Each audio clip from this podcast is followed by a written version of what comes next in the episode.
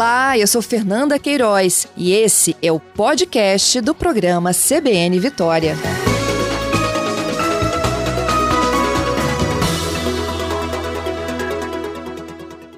Vamos falar sobre o aquaviário e as obras em Vitória que devem ser iniciadas nos próximos dias. Quem está conosco na linha é o secretário de Governo e Desenvolvimento da cidade, Marcelo de Oliveira. Bom dia, Marcelo. Bom dia, bom dia a todos os ouvintes da Rádio CBN. Marcelo, houve então acordo? Houve, né? Nós assinamos recentemente, na sexta-feira passada, um termo de compromisso, onde o Estado e a Prefeitura irão fazer juntos o estudo de impacto de vizinhança, que era uma exigência do nosso plano diretor.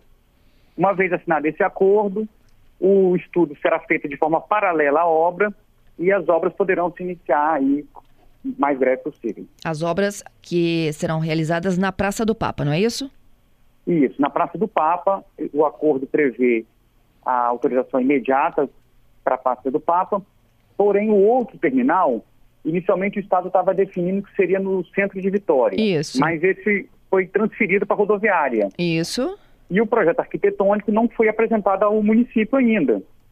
Então, tão logo seja apresentado o projeto arquitetônico da rodoviária e observado que todos os índices urbanísticos estão sendo respeitados, também será feita a aprovação e a liberação para que a obra também aconteça na rodoviária, mas nesse momento, em momento posterior. Tá, mas e aí uma inviabiliza a outra ou não? Não, são obras distintas. Até porque a área de influência deste impacto de uma obra com a outra não tem uma relação direta. Então, na Praça do Papa, o projeto arquitetônico já foi analisado e o termo de compromisso garante que o município irá sim é, ter a exigência do EIVE, mas ele poderá ser feito paralelo à obra. E o governo se comprometeu que no final do estudo, caso haja necessidade de alguma adequação, ela será feita respeitando os parâmetros que o estudo vier apresentar. Uhum. É, só para eu também não ter dúvidas aqui, olha, a, a, os três pontos então discutidos é a, um pier na Praça do Papa, o outro seria no centro, é, na Beira-Mar, e mais um à frente na rodoviária. Esse do centro, então, ele saiu de circulação por enquanto? Saiu de circulação. A informação que nós tivemos é que o, a Codesa, o porto, houve algum, alguma questão por conta do, da operação portuária, o que não permitiu que o terminal fosse feito ali no centro. Essa foi uma informação que o Estado nos passou. Diante disso, eles fizeram a transferência deste pier, deste atracador que teria no centro, para a rodoviária. Uhum. Então, em Vitória, nós teremos dois pontos. Um será na Praça do Papa e o outro será na rodoviária. Entendido. Marcelo, você disse que é, o estudo de impacto de vizinhança vai ser é, feito de forma conjunta. O que, que vocês levantam num estudo como esse? O principal instrumento de observação que será feito pelo estudo é o possível impacto que esse terminal poderá trazer, como o fluxo de pessoas, o aumento de viagens de ônibus, é, questão de pontos de táxis e outras coisas mais. O estudo, na verdade, ele prevê você calcular e mensurar esse impacto e procurar ferramentas para você mitigar ou reduzir o impacto na região. Lembrando que apesar da região ter um espaço grande, né, uma área bem aberta, porém existem residências, existem outros fatores que precisam ser observados.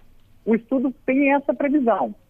É, é importante falar, Fernanda, que o, o objetivo do estudo de impacto não é inviabilizar a obra, mas é fazer com que a obra, uma vez concluída, não traga impactos ou que esses impactos venham a ser reduzidos por ações que podem ser feitas, tanto no andamento da obra como numa mudança logística da região. Uhum. É, tem previsão já de quando essas obras, então, podem ser iniciadas? Não, as obras são de interferência do Estado, né? Uhum. Então, acho que seria, não, não seria elegante nem cortês da minha parte trazer o início da obra, uma vez que a detenção do contrato é o governo do Estado. Mas o acordado é que já está liberado, ou seja, depende só do Estado começar. Já depende só do Estado, já está liberado. Entendido. E aí o que muda no dia a dia do morador da cidade e de por quem passa nas imediações ali da Praça do Papa?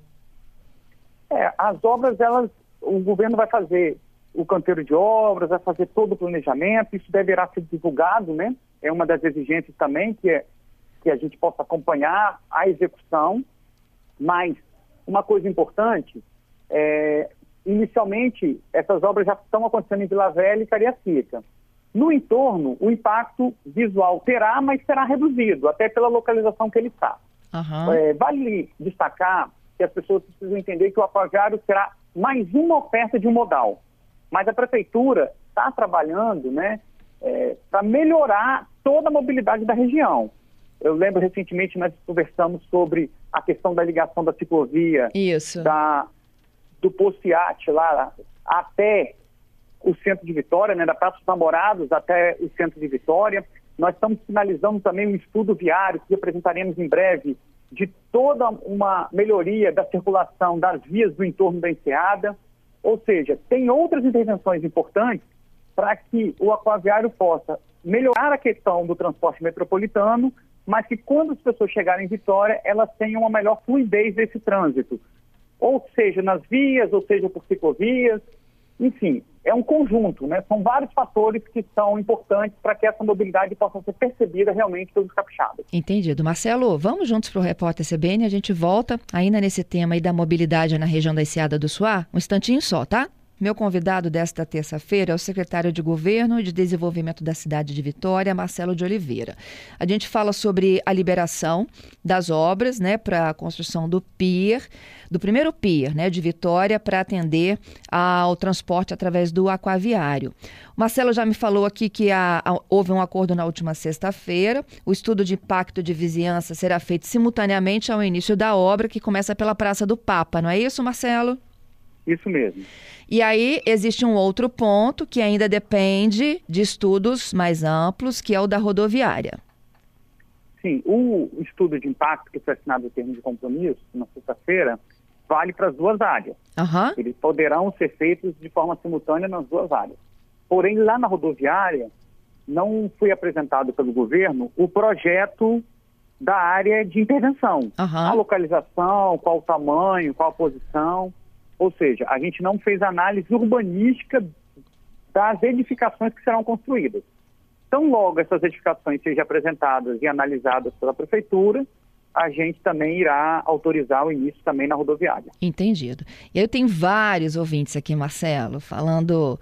É, e eu sei que você já explicou, a gente está até demandando CODES aqui, por que, que o centro teria sido negligenciado nesse momento? É porque tem um problema lá com o porto, não é isso? É, essa informação mais precisa das razões pelas quais foi substituído é, deverá ser feita pelo governo do Estado. Uhum. A gente, na verdade, não fez análise, o governo não apresentou para a gente nenhuma razão pelo qual fez essa mudança. É, nós temos que analisar o pedido que o governo faz. O pedido que o governo faz foi para a liberação desses dois pontos. Inicialmente, o centro estava previsto, mas o governo retirou por conta dessa questão com a Codesa que eu não posso aqui, eu não tenho aqui as informações necessárias para poder trazer as explicações. Tá, a gente já está pedindo aqui ajuda própria Codesa. O Gladson, ele fala desse estudo de impacto de vizinhança, que a região da rodoviária já é uma região de problemas crônicos, para embarque e desembarque, de um modo geral, trânsito, muito fluxo, de quem chega de Vila Velha, quem chega de Cariacica. Uh, como daria para contemplar também a estrutura do aquaviário por lá? Já teve, não teve, Marcelo, o caviário lá? Já teve, já teve. É, inclusive, assim, e aí uma argumentação muito importante essa pergunta, porque o estudo vai trazer possibilidades e soluções para reduzir esse impacto que pode vir a causar ou não. Já existe um impacto natural da rodoviária. É, a informação que nós temos é que este terminal será feito dentro dessa mesma área. Então, o Estado alega que o impacto já está absorvido pelo próprio impacto que a rodoviária já representa ali naquela região, mas o estudo vai fazer esse, essa previsão. Pode a gente lembrar, o, o Fernando que, e os ouvintes, que essa previsão do EIVE não foi uma invenção da gestão do prefeito Pasolini. Muito pelo contrário. Ela foi instituída no plano diretor em 2018. Uhum. Ou seja, essa era uma informação já conhecida e esse é um estudo importante. O que nós precisamos é fazer com que esses estudos de análises urbanísticas possam ter maior celeridade para que eles não venham é, atrapalhar ou atrasar inícios de empreendimentos na cidade de Vitória. Mas esse estudo tem que ser observado e respeitado tanto pelos entes privados quanto também pelos agentes públicos. Entendido. E aí eu queria voltar no tema lá do, do da, das próprias mudanças que a prefeitura está finalizando para aquela região da Enseada. A gente falou sim sobre aquela ciclovia e eu me lembro também, Marcelo, que você falou sobre a mudança dos sentidos das principais vias, está lembrado? Então, esse estudo nós estamos finalizando possivelmente essa semana, até no máximo mais tarde da semana que vem. É, nós estamos em fase de contratação do projeto para a ciclovia da Praça dos Namorados até o centro de Vitória. Ou seja, nós iremos entregar um anel cicloviário completo na cidade, é, fazendo com que pontos que porventura tenham descontinuidade possam ser integrados ao sistema atual da, do município. E também está sendo feito um grande estudo, são mais de 20 intervenções que a equipe técnica da SEDEC e da CETRAN estão analisando em toda a região da Enseada para poder melhorar o fluxo naquelas avenidas.